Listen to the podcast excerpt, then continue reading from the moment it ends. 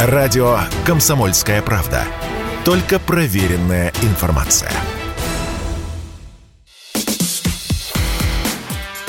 Диалоги на Радио КП. Беседуем с теми, кому есть что сказать. Всем здравствуйте! В эфире радио «Комсомольская правда». Я Сергей Мордан. Сегодня будем разговаривать с политологом, лидером движения «Суть времени» Сергеем Кургиняном. Сергей Еврандович, здравствуйте. Здравствуйте.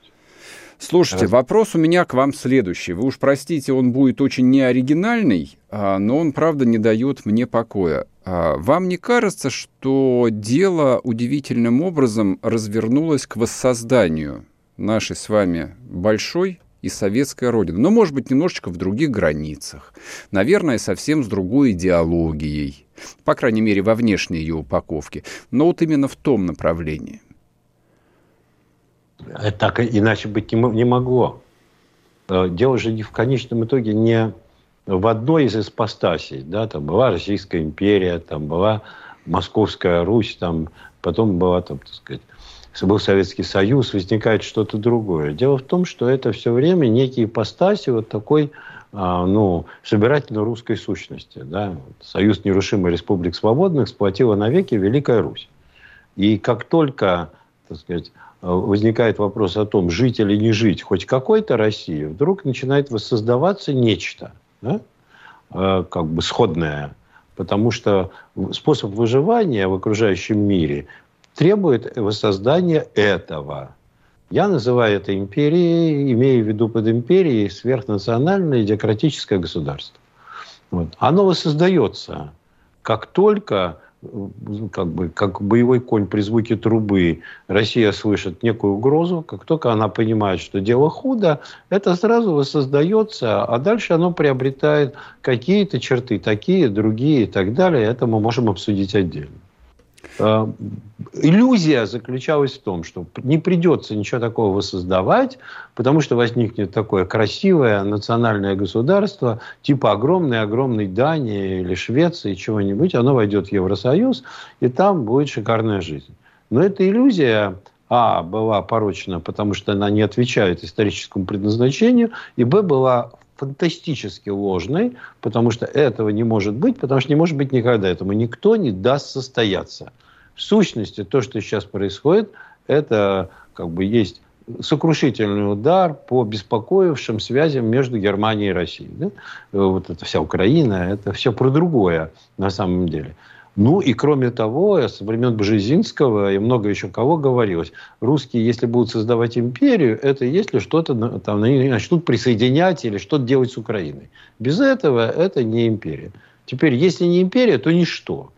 Вот что оказалось понято, я думаю, президентом России где-нибудь году в 2006-2008. Да, перед этим он очень даже облизывался на то, чтобы это было такое очень большое европейское государство, там, с чистыми улицами, там, э, хорошей жизнью и вообще там со всеми стандартами европейского модерна. Да? Это очень хотелось. Это вообще такая питерская мечта, Петербург, там, Терпер, вот чтобы так все было. Чтобы наконец а стало как в Европе. Да, да, да. Это, эта история воспроизводится в некоторых ее модификациях. Да? Это всегдашняя борьба петербургской и московской элит, да? вот между московским царством и Петербургской империей, потому что московское царство, оно знало, что оно есть Третий Рим, и зачем оно существует. А Петербургская империя имела фундаментальную растерянность при огромном процветании там, и росте геополитических размеров, потому что она, собственно, не понимала, а чем она отличается от э, европейских территорий, а руководили ей немцы, как бы, имевшие к России очень относительное отношение.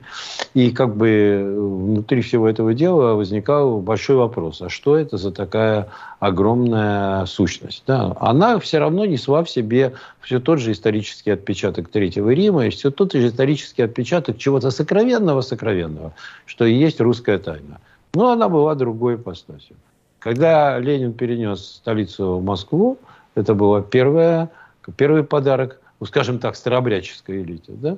Ну и второй, конечно, восстановление патриархии в любом виде. То есть, как бы, э, все должны Тут, понимаете, не все люди занимались этим специально, что самым большим врагом православия были Александр I и князь Голицын.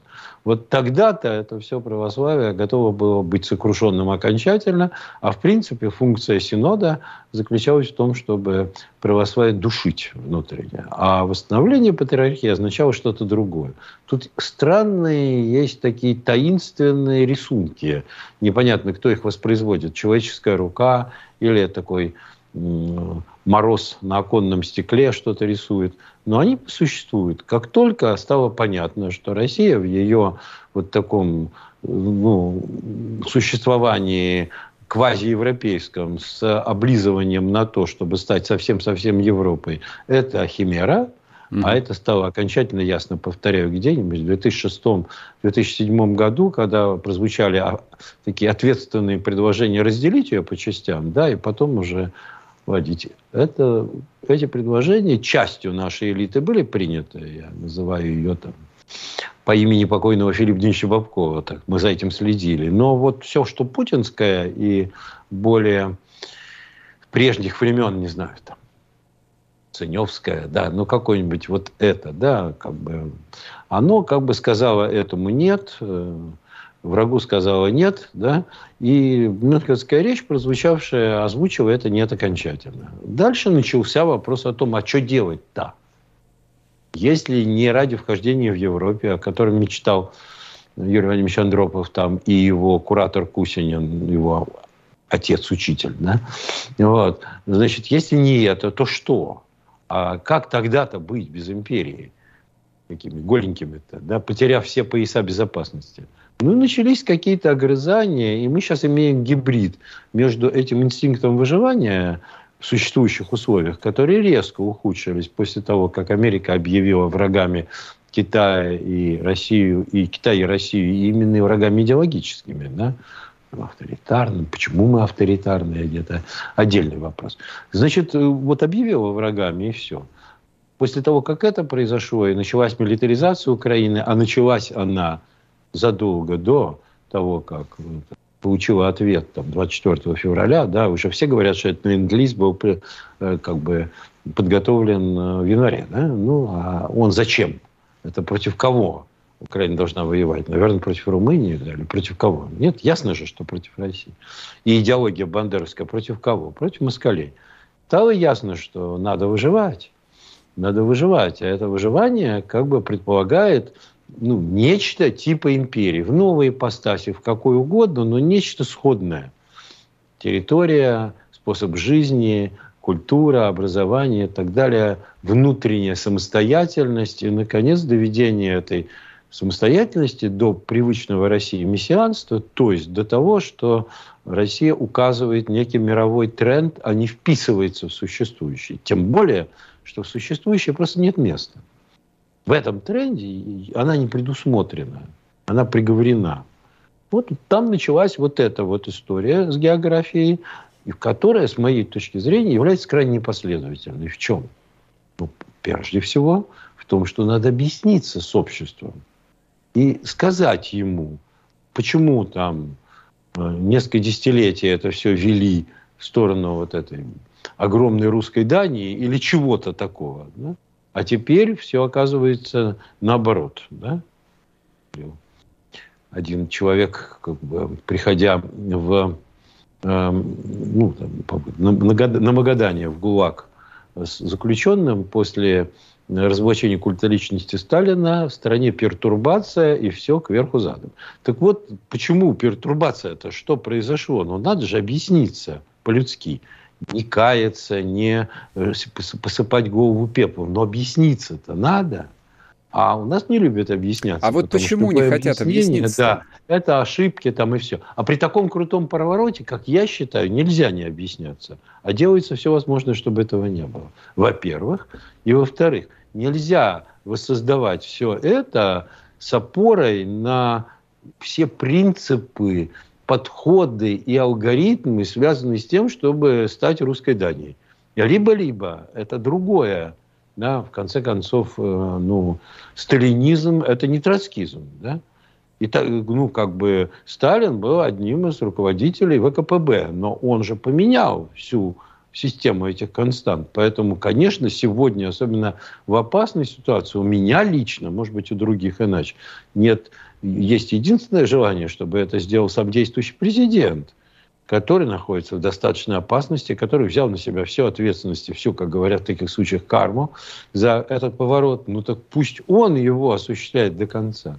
Я вижу нечто другое, гибридное, паллиативное. Я не буду это подвергать сокрушительной критике, ибо я понимаю, что то, что есть, оно есть, понимаете? Угу. Эта армия есть, и она как-то держит нагрузки. А сказать, ах, это все плохо, давайте за три дня создадим что-то другое, может только сумасшедший. Эта экономика есть, это общество есть, эта элита есть. И как с фактом с ними приходится считаться.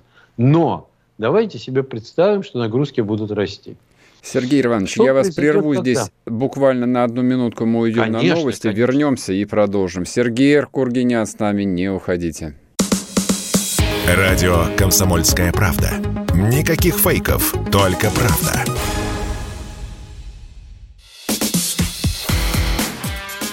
Диалоги на Радио КП.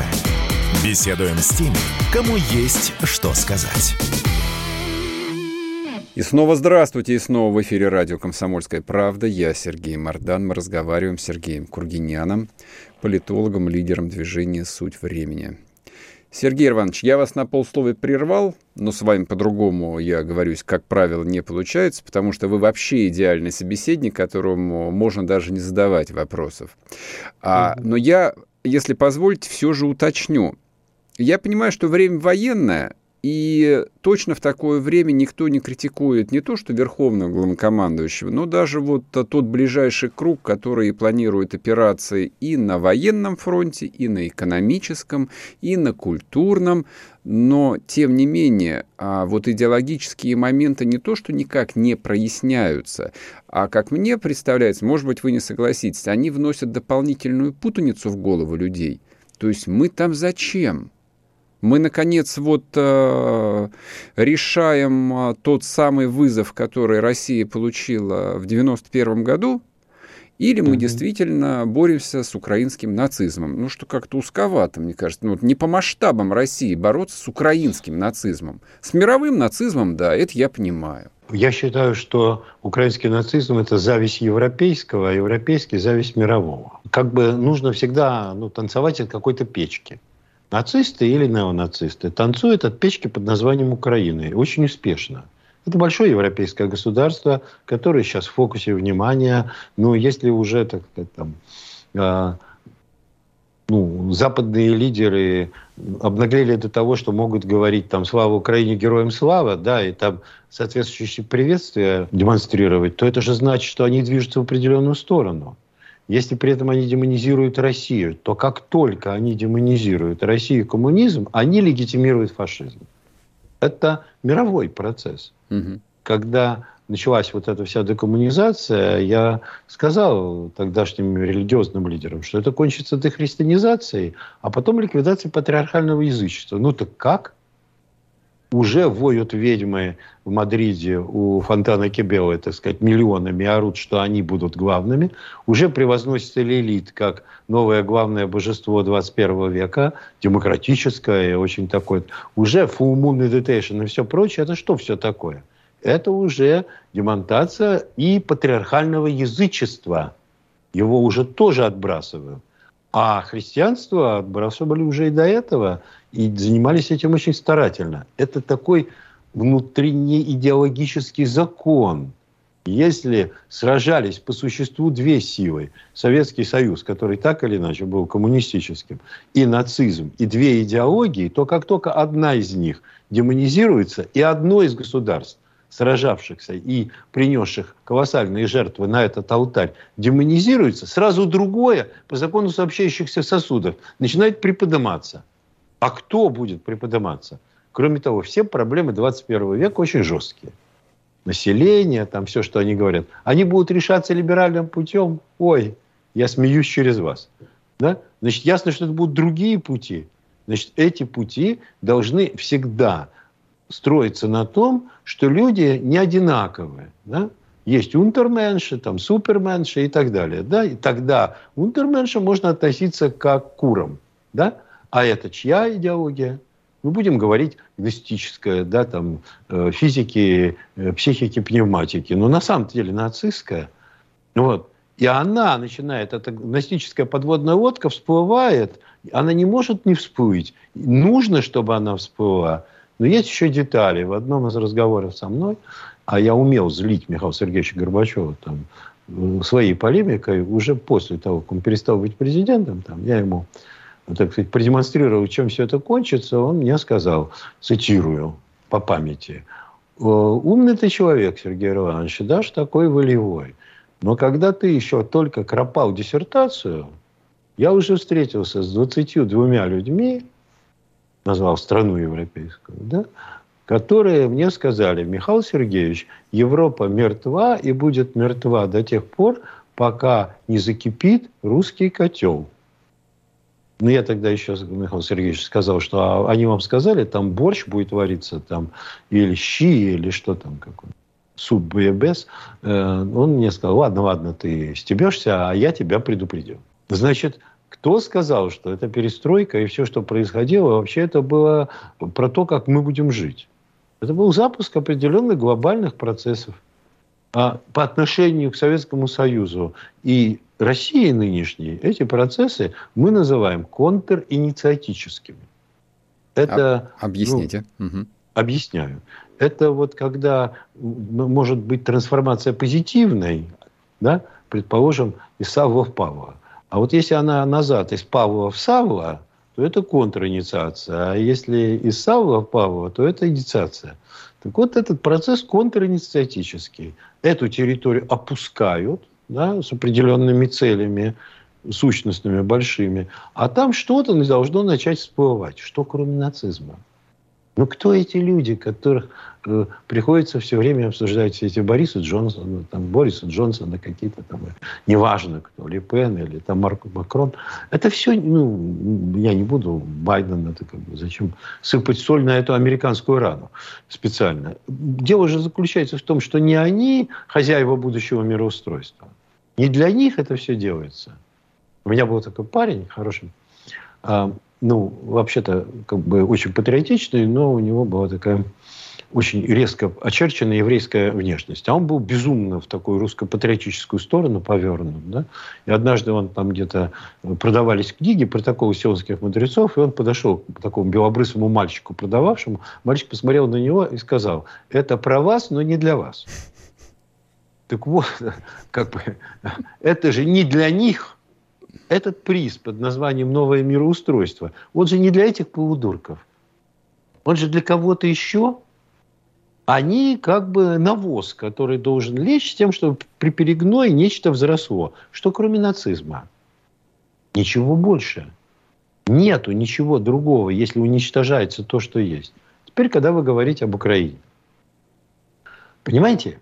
Я подчеркивал, подчеркиваю и буду подчеркивать, что сейчас не настолько важно, чтобы Россия, вот эта действующая, несовершенная, мною невероятно критикуемая за все, за все, не только за какие-то ее элитные фокусы, но за очень много. Я называл это чечевичной похлебкой. Да? Вот за все это существование. Вот эта Россия выиграла, да? что мне совершенно все равно, что говорят про Ленина. Ну, абсолютно. И это фиолетово, как говорится на этом языке. Да? Хотите легитимировать свои действия от царя Гороха, там Ленин что-то не то сделал. Конечно, Ленин было много ошибок. Он получил разваленное государство, как-то его собрал, криво-косо. Ошибок было дофига, да? Неважно. Но ведь это называется легитимировать от царя Гороха. Давайте еще от Святой Руси будем легитимировать. А у нас есть событие, которое надо рассмотреть. Оно называется Беловежская пуща. Мы не можем держать этот скелет в шкафу бесконечно. С одной стороны, по телевизору, так сказать, рассуждая о том, как трое пьяниц там э, с перепоя что-то поделили, а с другой стороны, создавая Ельцин-центр в том виде, в каком он есть. Это невозможно. Вот эта двойственность, это движья, да, вот эта двусмысленность, эти два стула, они все более разъезжаются. А что такое Беловежская пуща? Это прекращение легитимного существования Советского Союза. В Советском Союзе существовал законный метод выход союзных республик. Может, сколько угодно говорить, хорошо или плохо, то, что это значит, там э, было это право нации на самоопределение. Да? А в Турции его не было, в Османской империи. А в Австро-Венгрии не было. Что, они не распадались, что ли? Дело же не в этом. А Российской империи не было. И что, она не распалась к ноябрю 17 года уже полностью, да? Поэтому это отдельный вопрос. Конечно, это плохо. Лучше, когда этого нет. Но понимая все это, мы уже в, случае, в той Советском Союзе, где была демократическая власть, законно избранная там многопартийный там съезд народных депутатов и так далее, приняли при голосовании прибалтов, кого угодно еще, да, мы приняли закон о выходе из СССР, и он стал незыблемым. Вы хотите выходить, да? Вот этот принцип, если делима Канада, делим Квебек. Проводите референдум на всех территориях. В Крыму и не только в Крыму. На Востоке, где угодно. В отдельных уездах Эстонии. Кто хочет, выходит, кто хочет, нет. Приднестровье, Тирасполь провел уже такой референдум. И сказал, мы не хотим. Кто его мог там удерживать? По законам Советского Союза. Значит, эти законы были подтверждены референдумом, эти законы были подтверждены самим, самой законодательной процедурой, и эти законы, простите, были подтверждены Хельсинскими соглашениями. Нарушили все, растоптали все эти беловежские э, фокусы. Так почему мы не должны сказать людям, послушайте, вас незаконно расчленили. Эти куски империи не жизнеспособны. Они не есть суверенные государства. Франция есть государство. Я все вспоминал, там есть такое стихотворение у Беранже, там, где Наполеон на острове Святой Елены разговаривает с сыном его тюремщика. Там, да? там, не, не хуже других людей я знаю Рим, тот говорит о Франции. Да? Ты ее знаешь, ты ее учишь, историю ее, да? Так, и начинает мальчик говорить о том, как веру принял Хлодвиг, как пал язычество престиж, как Женевьевы скромный подвиг спас от Атилы наш Париж. Это же история, а дальше начинается Жанна Дарк и все прочее. Франция есть исторически. Что Сергей такое Иванович, я вас, я вас снова прерву на одну минуту, мы уйдем на новости и вернемся. Если тебя спросят, что слушаешь, ответь уверенно. Радио «Комсомольская правда». Ведь Радио КП – это самые оперативные и проверенные новости.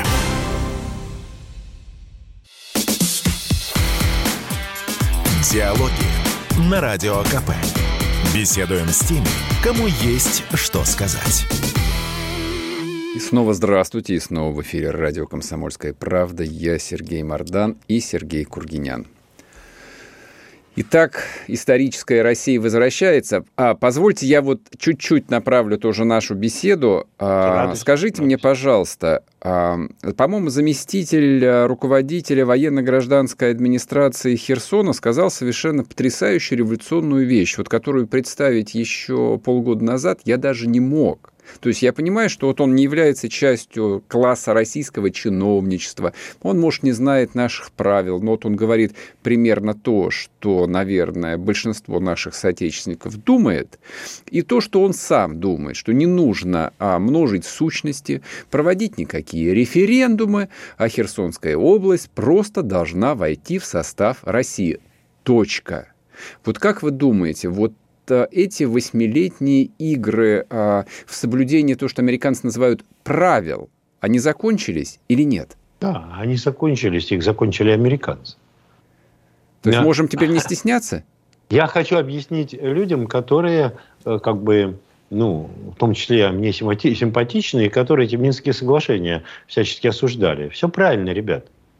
С одной оговоркой. Если бы украинцы их приняли, они бы стали конфедерацией. А как только они бы стали конфедерацией, дальше, дальнейшее, как говорится, дальше как бы со всеми, поезд следует со всеми остановками. Да? А как только они не принимают, они отказываются. На них карма. Да? А все время, пока они тянут резину, мы строили вот эти корпуса военные. Их было совсем непросто строить. Добровольческая вольница такая и военное существование – это разные вещи – все-таки два корпуса было построено. Донбасс все плотнее и плотнее входил в Россию де-факто, да, там гражданство, mm-hmm. все прочее и так далее. Значит, это все готовилось.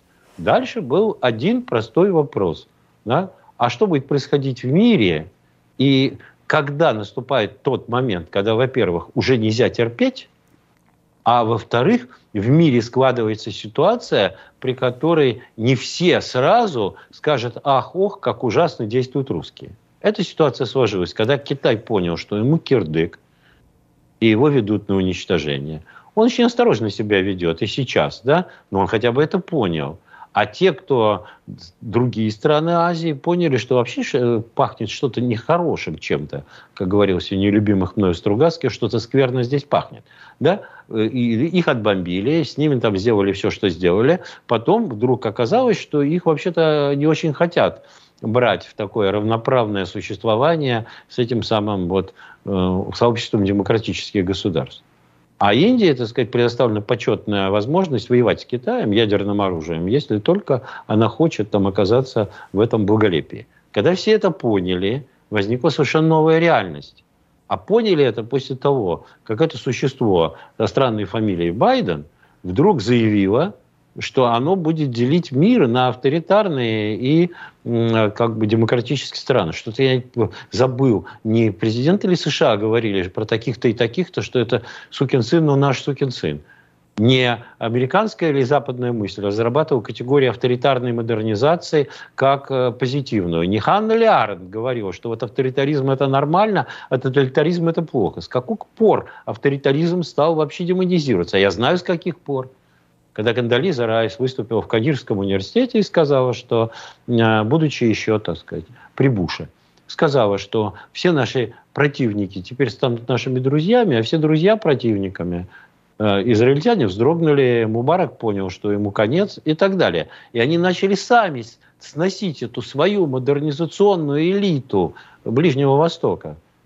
Чем плох был этот Асад-то? Его семейство, так сказать, известно, входит во все западные клубы, французские прежде всего. Сам он сын своего папа. Папа был очень плотно связан с миром. И так, чем он для них плох? Чего они на него вызверились-то? А то, что он создает какую-то модернизационную Сирию. Чем плох был Каддафи? Да? Он уже им облизал все места, и там свои шатры ставил в Лондоне, и выплатил все, так сказать, контрибу... как бы, возмещения там, за какие-то свои террористические телодвижения. Зачем они так жестоко с ним расплавились? Чтобы не было Ливии этой.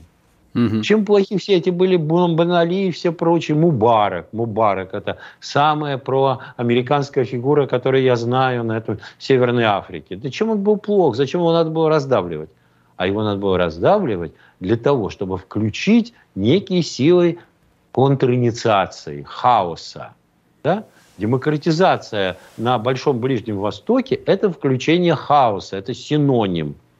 Одному моему знакомому из Израиля, высокопоставленному, один из президентов Кодуар говорил, вот американцы требуют демократии, я строил государство национальное безумно долго, а теперь опять будет война племен. Это война племен. Uh-huh. Да? Это радикальный исламизм, это уничтожение суфиев, это уничтожение всего просвещенного ислама.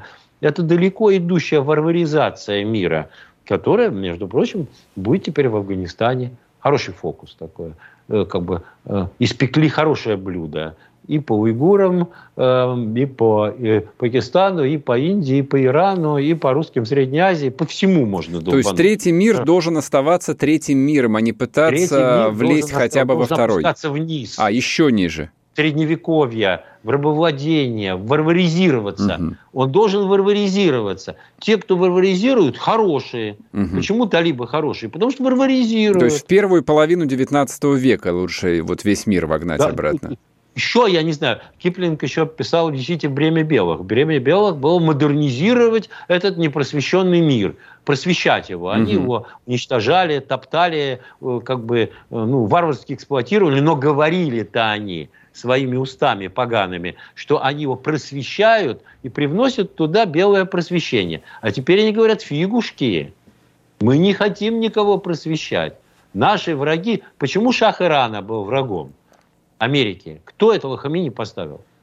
А он что, там не было этого сафари-клуба, Хамини не из Парижа приехал. Потом оказалось, что исламская революция не совсем то, что они хотели. Они-то хотели чего? чтобы шах Ирана не строил металлургические заводы. Угу. А когда они обалдели, когда э, как бы это Кум начал вместо того, чтобы все время ездить на лошадях, строить ядерное оружие и все остальное. Там началась вторая волна модернизации Ирана. Вот тут они озверели. А если бы он был средневековым, так хорошо. Его можно даже финансировать, чтобы он воевал с Ираком.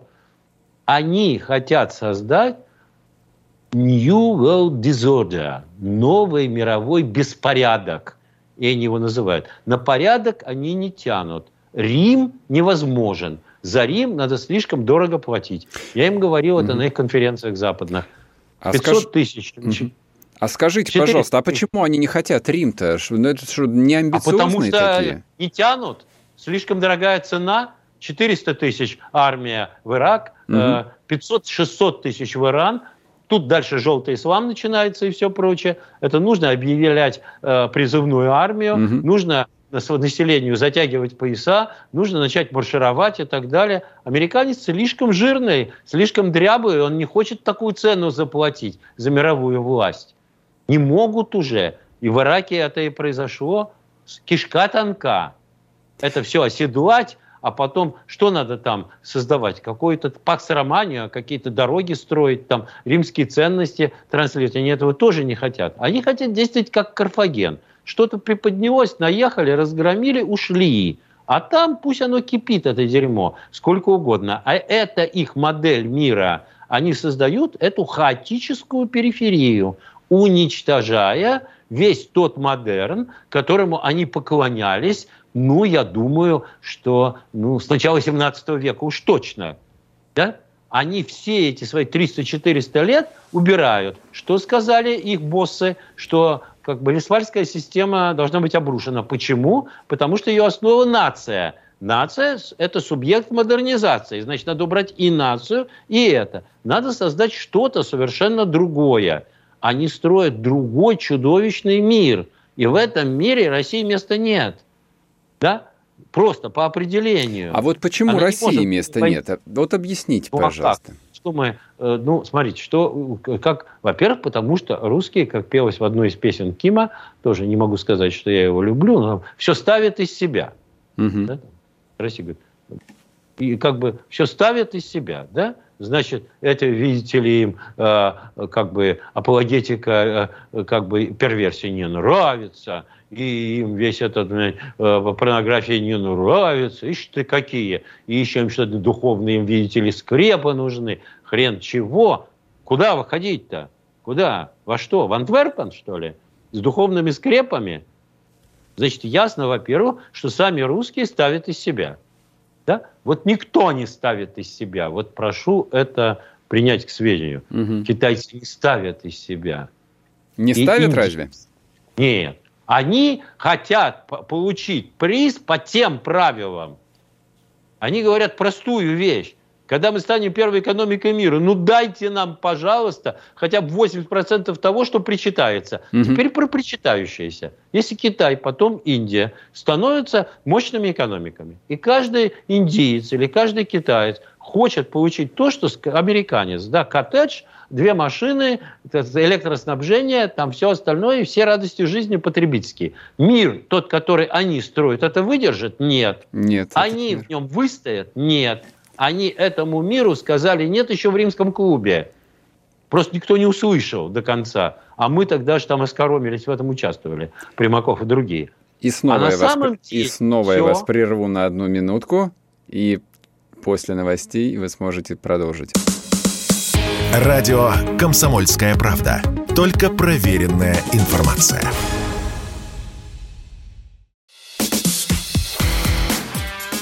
Диалоги на Радио КП. Беседуем с теми, кому есть что сказать. И снова здравствуйте, и снова радио «Комсомольская правда». Сергей Кургинян, Сергей Мардан. Сергей Иванович, прошу вас Итак, вы сказали о том, что если вдруг дойдет до того, что Китай станет первой экономикой мира, а там еще на подходе Индия, и, соответственно, вот эта вот модель золотого миллиарда, она, естественно, рассыпается, если я правильно вас понял. Да, а про нас вообще и речи нет. Да, да дело не в том, что модель золотого миллиарда рассыпается. Рассыпается вот это всеобщее развитие. Вот э, классическая формула модерна, которую сами европейцы предложили, в котором ну, существуют некоторые параметры развития, в том числе сильное государство, единство нации, на культурных, политических, языковых основаниях, и, как говорили французы, на благоговении перед Францией. Хорошее слово, да?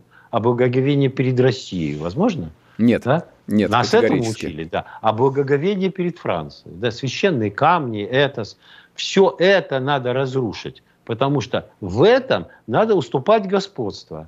Mm-hmm. А господство никто не уступает. Да? Когда-то Зиновьев, там, ну, там, бог ему судья, сказал там в своей одной из книг, что секретарь обкома в бункере не удушится, он скорее всех удушит. Только я говорю, англосаксонский господин в бункере не удушится, он скорее всех удушит, чем уступит власть. Как именно ее уступили, так сказать, секретари обкомов, мы видели позорно, да? Да. А вот английский, англосаксонский господин ее уступать не будет. Двум солнцам не всходить одновременно, и Англии в одно и то же время твоей и моею не бывать. Так не бывает и ничей лишь бы не было по-другому. Поэтому эта формула не способна обеспечить господство. Это стало ясно уже, когда Рузвельт растоптал Черчилля. Черчилль никогда ему это не прощал. Убивал ли он его, как считали часть друзей моего отца, там, или нет, это вопрос открытый. Я говорю об историках, докторах наук с выдающимися заслугами перед советской историей. Кто-то из них считал, что его убили. Ну, возможно. Может быть, да, может, нет. Но то, что Черчилль его ненавидел, что он валялся на коленях перед ним, умоляя не делать Индию суверенным государством, а Рузвельт требовал, чтобы Индия и Китай стали такими государствами, ну, было уже ясно, что тогда надо менять всю модель. Да? Но для этого сначала надо было убрать Советский Союз, как один академик, так сказать, которого многие чтят, да, говорил, что если даже как бы э, маоистский Китай начнет воевать с Советским Союзом, то они хоть и антикоммунисты, но поддержат маоистский Китай. А когда спрашивали, почему, говорил, потому что Советский Союз – это булыжник на рельсах мирового прогресса. Его надо скинуть оттуда, чтобы поезд шел дальше. Да? Ну, вот мы видим, куда он идет. Значит, это все очень серьезные вопросы. А, значит, ну, как только они сначала занялись ну, коммунизмом, потом занялись христианством, угу. историей.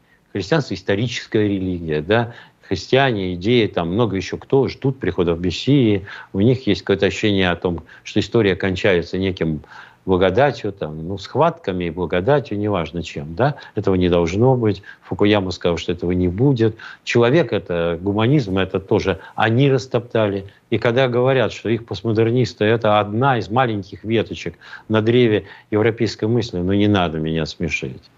Не надо. Ну что вы. Это есть то, что было взращено, вот эта гадость, которая и должна установить новый фашизм. Очень специальный такой без апелляции год Метунс. С нами не Бог, с а нами дьявол, да, как, уже откровенно. Как, как вы думаете, вот э, в этом очень длинном э, процессе, который направлен, вот кажется, на полную деконструкцию всего истории, человечества, э, но вот всего, всего, что нам так хорошо знакомо, а насколько далеко они готовы зайти? До конца. Это означает? До конца. Я спрашиваю, ну как? Ну, это должно быть какое-то темное царство, но нечто типа новой Атлантиды, но не по Бекону, угу. а иначе. Должно быть какой-то очень темный мир, который в конечном итоге будет почти уничтожен, что там будет оставаться шевелиться, до абсолютных моделей господства. А не, не смирится быть, с победой России? Победой? Никогда. Да. Но Никогда. Пред, ну, представьте себе, русские войска взяли Киев и движутся в сторону Львова. Вот до этого произойдет какая-то неслыханная пакость. Типа ядерного удара. Не знаю. Ядерных. Что еще? Что они придумают? Ну, что-нибудь, чтобы будет... да, чтоб западный человек ужаснулся. Я объясняю. Россия страшно несовершенна все, что происходит в ней, никак не связано с мировым выстаиванием. Россия не может так выстоять в мировом конфликте. Ей надо меняться. Угу. А есть силы, которые очень сильно тормозят эти изменения, не хотят их, да, и так далее. Но она решит украинскую проблему. Вот в этом своем расхристанном каком-то... Она будет брать дом за домом, да, как бы, как бы прогрызать там какие-нибудь четырехметровый железобетон в Авдеевке или что-нибудь еще. Она его возьмет. Криво, косо, с большими ошибками. Все. Она сначала возьмет вот эти котлы, которые она создаст сама в Краматорске или где-нибудь. Потом она их будет долго, нудно расковыривать. Гораздо более нудно, чем в Мариуполе. Потом она там что-нибудь зашевелится на юге, да, потом она почешет репу и подумает, там, Львов или Харьков и так далее. Она возьмет. И все те, кто по этому поводу страшно нервничают, конечно, если элита предаст, не возьмет. Но посмотрите в глаза Путина, мне кажется, там все написано. Да? Она возьмет, возьмет. Да? Даже если все окружение его будет возбухать. Конечно, чудеса бывают. Ну, и что эти чудеса? Во-первых, тем не нужно. Уже ленд-лиз подписан. Можно украсть 40 миллиардов распилить. Представляете? Да? Под лозунгом борьбы с русскими. Мотивация мощнейшая. Этого, мир, мир, и все, бабок нет, Нобелевских премий нет, внимания мира нет. Нахрена козе такой баян украинской? Абсолютно непонятно. Это одна сторона. Другая сторона, все уже Запад сказал. А третья, тут, если что-то я понимаю, как театральный режиссер в выражении глаз, так сказать, наших руководителей, то там есть вот то же, что было проявлено, когда с Чечней начали разбираться после 99 года. Вот не начали разбираться, не разбирать криво, косо, как-то, куда-то, разобрались, и теперь чеченские братья вместе с нами воюют на, на Украине. Да? Сделали же это. Там было мало народу, миллион, да, с чем сколько там, я не знаю. А тут огромные, там было, не было такой армии, не было такой международной поддержки. Разберутся, скорее всего. Но представьте на минуту, что к этому подключается еще одна крупная военная страна. Одна, в скобках одна. Это уже мобилизация. Если эта страна обладает определенным потенциалом, упаси бог, угу военно-морским и прочим. Это очевидная мобилизация. Да? Этого данное общество без трансформации не выдержит. Это не выдержит эта элита, этого не выдержит никто. Да? А лихорадочно все это трансформировать тоже невозможно. С моей точки зрения, это надо лет 10. Но начинать надо прямо сейчас. Вот. Значит, Россия крупных вызовов и давлений, совсем крупных, не выдержит. А с этой, э, как любит говорить часть нашей элиты, с этим геморроем она как-то разберется. Да? Хуже, лучше, криво, косо, но сделает. Скорее всего. Если не будет крупный предательств там, или чего-нибудь еще. Но съесть он съесть, кто ему даст. Да? Кто ей даст это сделать? Это же уже видно, что они звереют не от того, что русские за неделю там все заняли, не от этих сказок, а от того, что они грызут э, железобетон в Авдеевке, да, и берут то попасную, то что-нибудь еще. Они видят это, они видят, чем это кончится. Они видят, что эта русская машина меньшая по численности резко, чем украинская, но другая с точки зрения конфигурации. Она свое дело доделает. И вот это их пугает чудовищно, потому что это значит, что нужно признать, что они проиграли уже. Не Украина, они. Ага, ты только это признай. Ты только скажи что-нибудь подобное. Начинается праздник мирового непослушания. Да? Они сами вытащили этого джина из бутылки, они там все эти начали деньги экспроприировать и все прочее. Ну, как бандит, ну, бандит, ну, настоящие уголовники – правнуки уголовников, всех этих Морганов, там, кого еще там, пиратов, да, всех кого-то угодно. Ну, взяли, ну, обокрали. Ну, хочется же, можно, но почему же не обокрасть, если это единственный внутренний инстинкт этой цивилизации – красть. Вот, ну, они обокрали. Они тем самым не понимали еще, что они пили сук, на котором сидят, этой самой Бреттон-Вудской системы, первой валюты. Теперь им начинают говорить, а расчеты там в рублях, не в рублях, дело не в, в юанях. Или вообще в каких-нибудь еще единицах. Или прямыми товаропотоками, бартерами. Ну все, у них нет главного козыря. Они что делают? Они печатают деньги угу. и строят авианосцы. Потом те, кому деньги не нравятся, к ним приплывают авианосцы. Их расфигачивают. Те говорят, нам нравится. Все, опять печатаем деньги. И да, все опять повторится сначала. Значит, эту э, замечательную халяву, кто ее отдаст? Значит, нам предстоит ждать, что по мере того, как русские войска вот в этом стиле, говорю, ни шатка, ни валка, кое-как с ошибками и прочим всем прогрызут все. Вот будут нарастать разного рода неприятности. Они будут думать, как этот приста отобрать. Будем, Янки бу, держатся бу, на мошенничестве. Будем смотреть. Янки держатся на подлости и мошенничестве. Янки, когда у них выигрывают по их правилам, меняют правила. Они признают проигрыш. Это их сущностная черта. Сергей Это Иванович, вот и есть. Спасибо вам большое. Заканчивается наш эфир. А, Сергей Кургинян был с нами, политолог, лидер движения «Суть времени». Диалоги на Радио КП. Беседуем с теми, кому есть что сказать.